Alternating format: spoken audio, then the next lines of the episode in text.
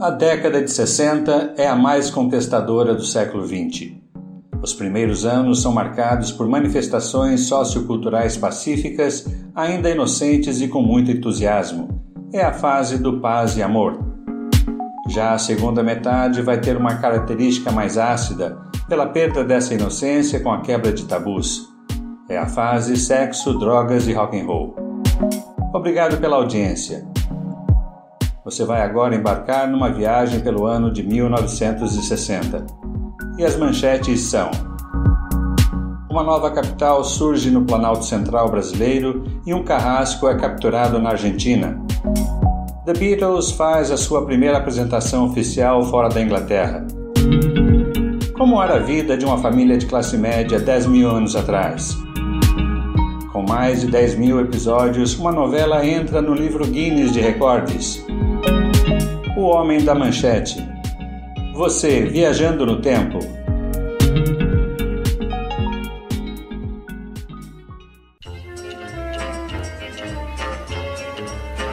Estamos no Columbia Theatre aqui em Londres, sexta-feira de 6 graus. Estreia hoje, dia 9 de fevereiro, o filme de Federico Fellini, La Dolce Vita, com Marcello Mastroianni, Anita Ekberg e Yvonne Furneaux. Filme franco-italiano que será um dos mais importantes da década, foi filmado em preto e branco, destacando o cinema noir e o expressionismo alemão. A trama acontece em Roma. Um jornalista de histórias sensacionalistas cobre a visita da atriz hollywoodiana Sylvia Rank, por quem fica fascinado. E é através do jornalista Marcello Rubini que Fellini mostra uma Roma moderna, sofisticada, contudo, decadente por causa da forte americanização que sofre o seu país depois da guerra. Mesmo aqueles que nunca assistirão ao filme certamente vão saber da sequência icônica do casal Marcello e Silvia na Fontana de Trevi. Marcello, come here.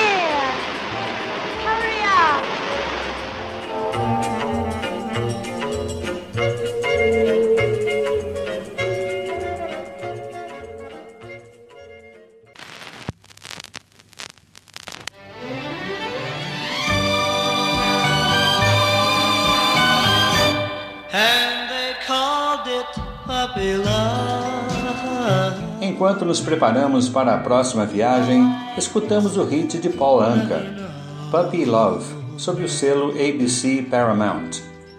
Noite gelada de 13 de fevereiro, no Hotel Lord Nelson, aqui em Halifax, Nova Scotia. Puppy Love significa uma paixão, ou um sentimento romântico, platônico, devo dizer, que normalmente ocorre durante a infância ou no começo da adolescência inclusive parte do processo de amadurecimento da menina ou do menino. Esta canção foi escrita para Annette Funicello, que na época fora uma mouseketeer do clube do Mickey por quem Anka tinha uma queda. Puppy Love alcança a posição de número 2 da Billboard Top 100, apenas atrás do tema de A Summer Place, um lindo instrumental de Percy Faith.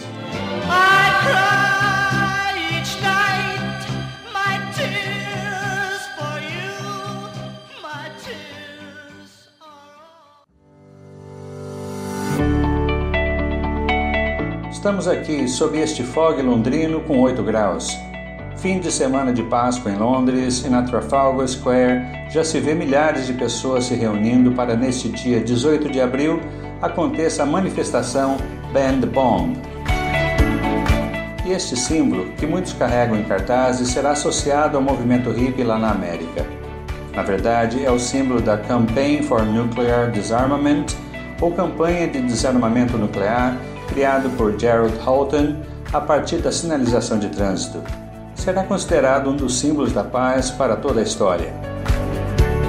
Esta é a terceira marcha da CMD, contando com seu fundador, o cônego John Collins e Bertrand Russell, que incluíram como palestrante o primeiro-ministro britânico Harold Macmillan por seus esforços para trazer a paz mundial.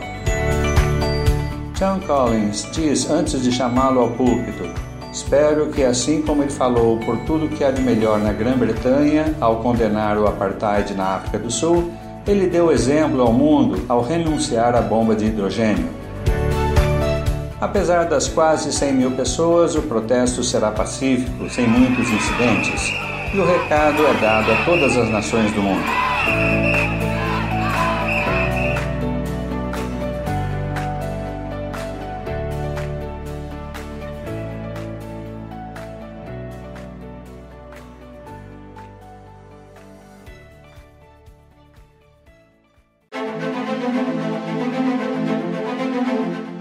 Agradável de 21 de abril de 1960. A nova capital federal do Brasil foi inaugurada à meia-noite aqui no Planalto Central. O marco inicial foi a missa, muito emocionante para o presidente Juscelino Kubitschek e Dona Sara. JK não se conteve e caiu em prantos. É o cumprimento de sua promessa de campanha. Brasília é uma cidade planejada que se distingue pela sua arquitetura branca e moderna essencialmente concebida por Oscar Niemeyer. Disposta em forma de avião, a sua fuselagem é o eixo monumental, duas avenidas amplas flanqueadas por um enorme parque. E no cockpit está a Praça dos Três Poderes. Desde 1750, a ideia de uma nova capital no interior do país era discutida pelo Marquês de Pombal, o mesmo que levou a capital de Salvador para o Rio de Janeiro e na Constituição de 1891 ficou então definido o Planalto Central como sendo o local da futura capital brasileira. A data de hoje tornou-se duplamente histórica para o Brasil porque a gloriosa evocação do passado junta-se agora à epopeia da construção desta nova capital que acabamos de inaugurar. Foi um cronograma apertado para que hoje fosse o dia inaugural. As principais instalações para a transferência do poder do Rio de Janeiro para cá já estão acabadas, mas a maioria dos prédios são esqueletos vazios. Muitos ainda nem saíram do papel. O clima, como é de se esperar, é de muita euforia. Daqui a instantes será dado o primeiro toque de alvorada e a bandeira brasileira será hasteada. Logo em seguida, a instalação dos Três Poderes, depois a instalação da Arquidiocese de Brasília numa catedral inacabada e, por fim, a primeira sessão solene do Congresso Nacional.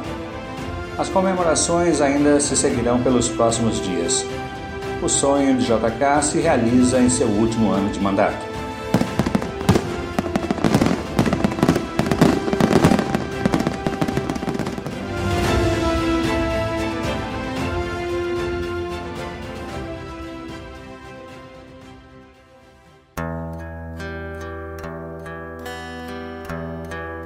Após o término da Segunda Guerra Mundial, muitos criminosos da máquina nazista escaparam e fugiram para diversos países. E a Argentina foi o país escolhido por Adolf Eichmann.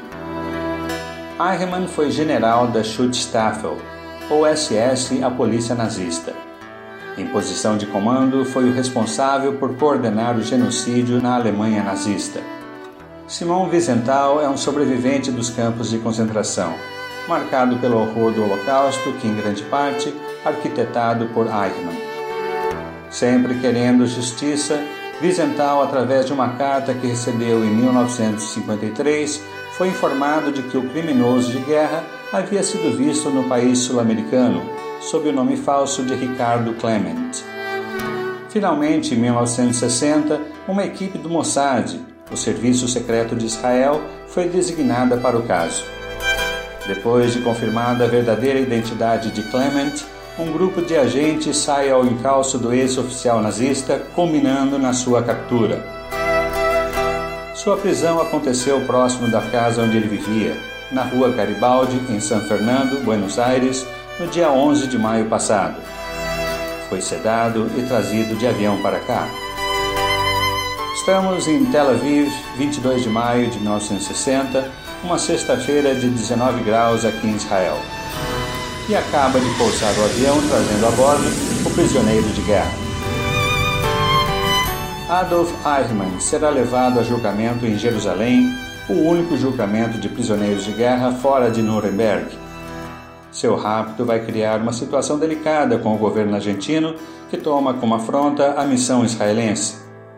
Inclusive, sua abdução vai desencadear uma onda de antissemitismo naquele país.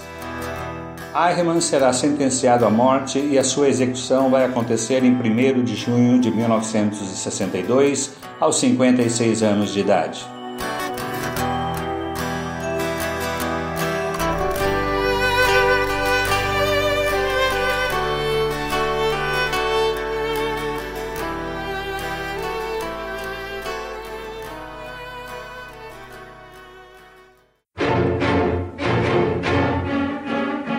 16 de junho, 25 graus e começa a chover aqui em Nova York.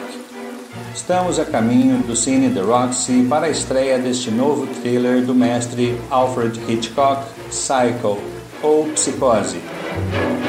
No elenco, Anthony Perkins, Janet Leigh e Vera Miles. E por trás deste filme, que será considerado um dos melhores de Hitchcock, há alguns detalhes muito curiosos. A trama baseada no livro Psicose de Robert Bloch, que por sua vez se inspirou vagamente nos crimes de um assassino de Wisconsin, e o tal livro sumiu das prateleiras como um passe de mágica. Primeiro, Hitchcock compra os direitos autorais do livro em sigilo. Depois, tira do mercado todas as cópias disponíveis no intuito de impedir que o público lesse o final da história. História que se transformou em filme. O enredo gira em torno da secretária Marion Crane, papel de Janet Leigh, que foge logo após ter dado um desfalque na empresa onde trabalha. Em meio à sua fuga, se hospeda num motel decadente dirigido pelo perturbado Norman Bates, papel de Anthony Perkins. O sucesso é certo. O Psicose estabelece um novo nível de aceitabilidade para a violência, comportamento desviante e sexualidade nos filmes norte-americanos.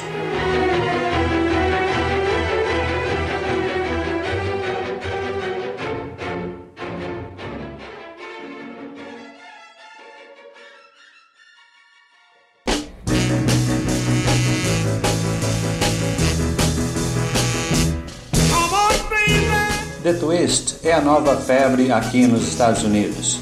15 de julho é o dia quando a temperatura vai subir. Estamos aqui no Rainbow Club, em Wildwood, New Jersey. E no palco, Chubby Checker está cantando e contagiando a todos. Canção de Hank Ballard esta versão vai se tornar uma sensação nacional, especialmente a partir do momento que Chubby toca no American Bandstand de Dick Clark. Daqui a dois meses vai estar no topo, número 1 um da Billboard Hot 100 e daqui para o mundo.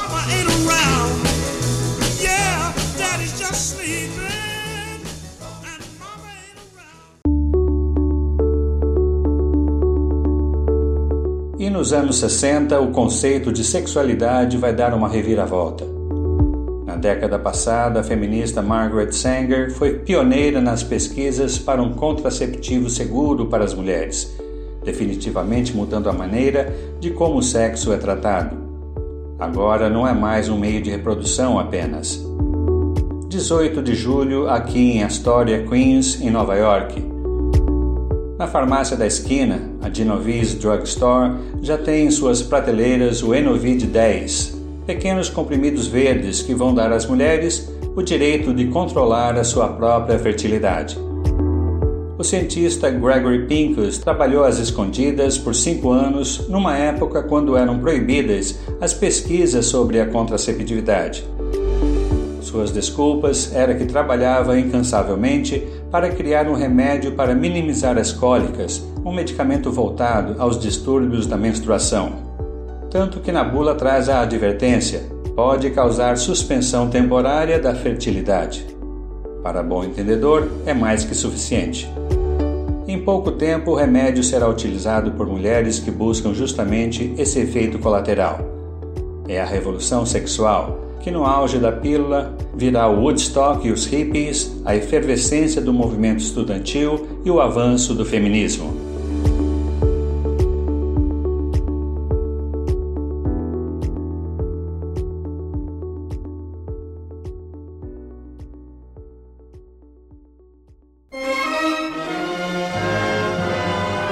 E o filme The Apartment, se meu apartamento falasse, que já está em cartaz nos Estados Unidos, estreia hoje, dia 23 de julho, aqui em Londres. Dirigido por Billy Wilder e estrelado por Jack Lemmon, Shirley MacLaine e Fred McMurray, esta comédia romântica será vencedora de cinco Oscars, incluindo o de melhor filme. Bud Baxter, vivido por Lemmon, empresta o seu apartamento para que os executivos da empresa o utilizem para os seus encontros amorosos e ele, por sua vez, sente-se atraído pela ascensorista Frank Kubelik, papel de McLean. Só que ele não sabe que Fran é o caso de seu chefe imediato, Sheldrake, papel interpretado por McMurray. The Apartment, que fica em Upper West Side, Manhattan, está entre os 79 filmes que mais definem Nova York, também conhecida como The Big Apple.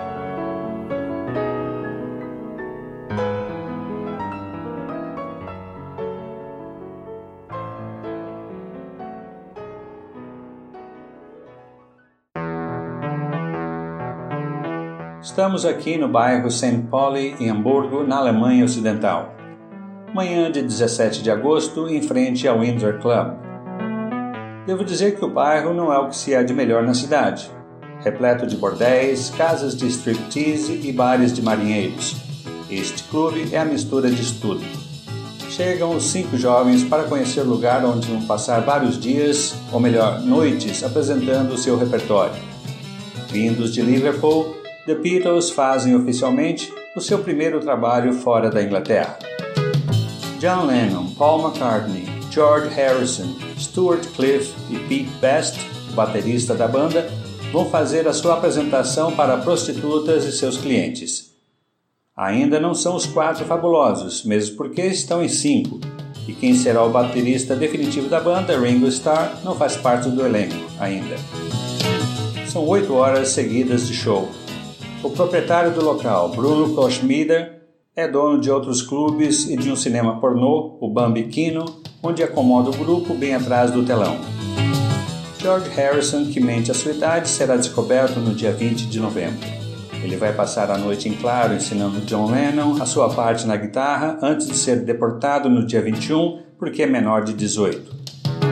Paul McCartney e Pete Best, ao chegarem no Bambikino e encontrá-lo em completa escuridão, pregam uma camisinha na parede e colocam fogo nela.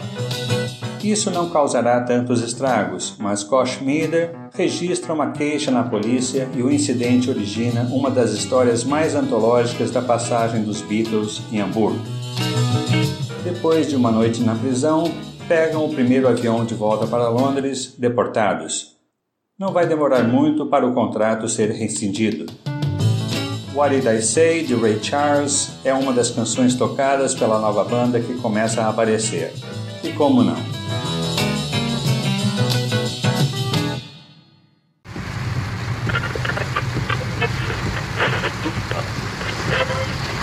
Georgia. Estamos chegando em Seattle, Washington, nesta tarde de muita chuva. Sintonizando o rádio, ouvimos este hit de Ray Charles, Georgia on My Mind, que alcança o top 1 da Billboard Hot 100. Com este seu primeiro single com a sua nova gravadora ABC Paramount, Charles vai ganhar dois prêmios Grammy com Georgia on My Mind. A canção é antiga, de 1930. No entanto, esta versão será a mais conhecida e querida por muitos anos. Ray Charles é nascido no estado da Georgia e esta canção vai ser adotada como hino oficial do estado. A revista Rolling Stone, por sua vez, vai colocar Georgia on My Mind como sendo a 44ª entre as maiores canções de todos os tempos.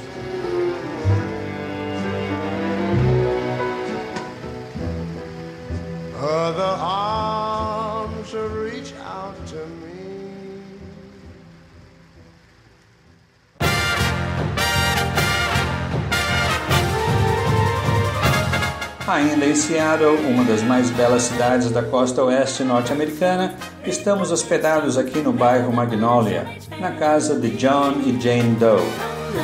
Hoje, 30 de setembro, no canal ABC de televisão, estreia a série animada The Flintstones.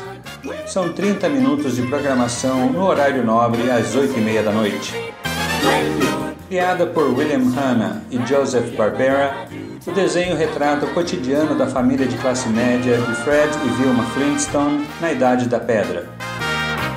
Seus criadores descobriram que se pode levar tudo o que temos hoje para uma realidade de 10 mil anos atrás.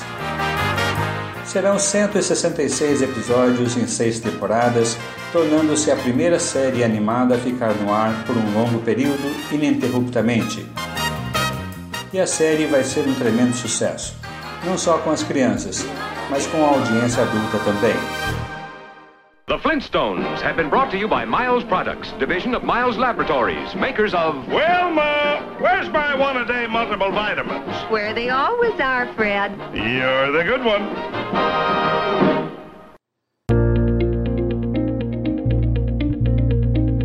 E a Bulova lança hoje o seu primeiro relógio de pulso totalmente eletrônico, o Accutron Spaceview 214. Um relógio que não precisa dar corda, e é o sonho de consumo de todo homem. Mas este sonho tem preço, 125 dólares. Lançado hoje aqui na Feira Mundial de Relojoaria na Basileia, Suíça, dia 25 de outubro de 1960.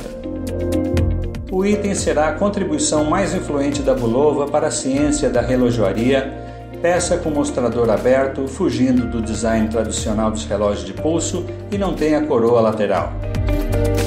Ele não faz o tic-tac, Quase silencioso, o relógio murmura, como diz a sua propaganda, também como sendo o primeiro instrumento da era espacial que você pode usar, o primeiro relógio microsônico. Accutron, issued to X-15 pilots by the United States government.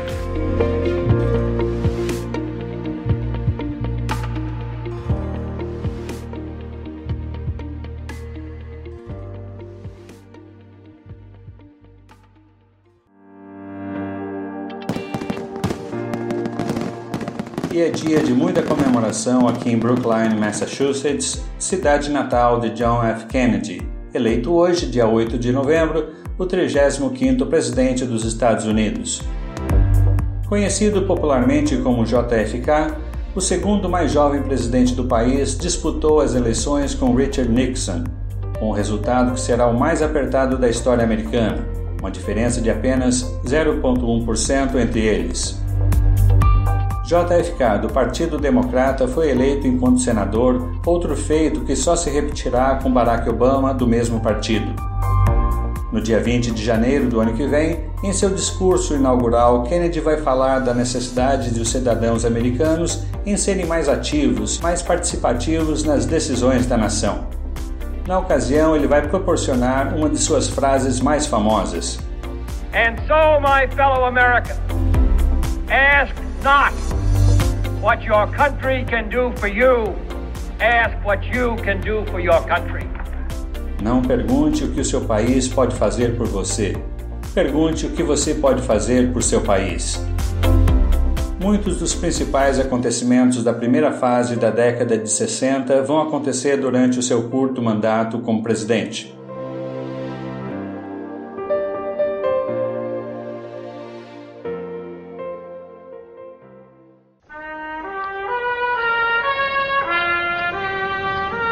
Depois de dois dias em Liverpool, estamos chegando em Salford, nas adjacências de Manchester, nesta manhã de 4 graus, 9 de dezembro.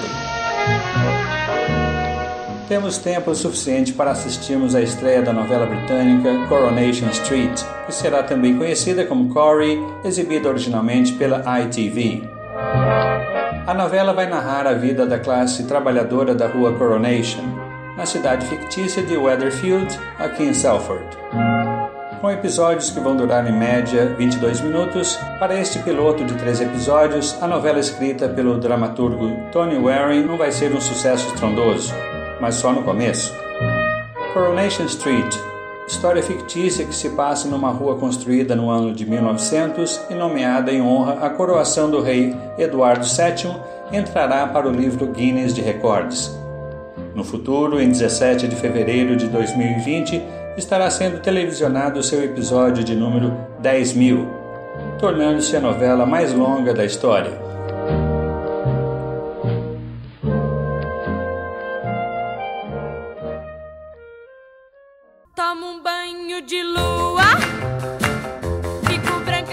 Celi Campelo começou a sua vida artística aos seis anos quando cantou pela primeira vez na Rádio Cacique de Taubaté, interior de São Paulo.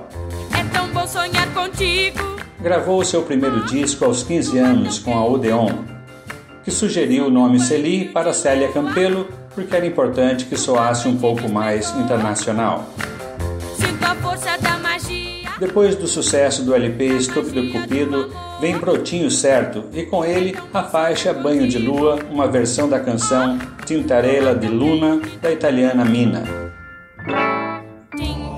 E é justamente a canção que toca na Rádio Brasil aqui no Eden Bar em 14 de dezembro. O Eden Bar foi fundado em 1889 aqui em Campinas e é um lugar familiar aconchegante, com muita gente bonita, e no seu cardápio as sopas que servem são simplesmente deliciosas. É cândido.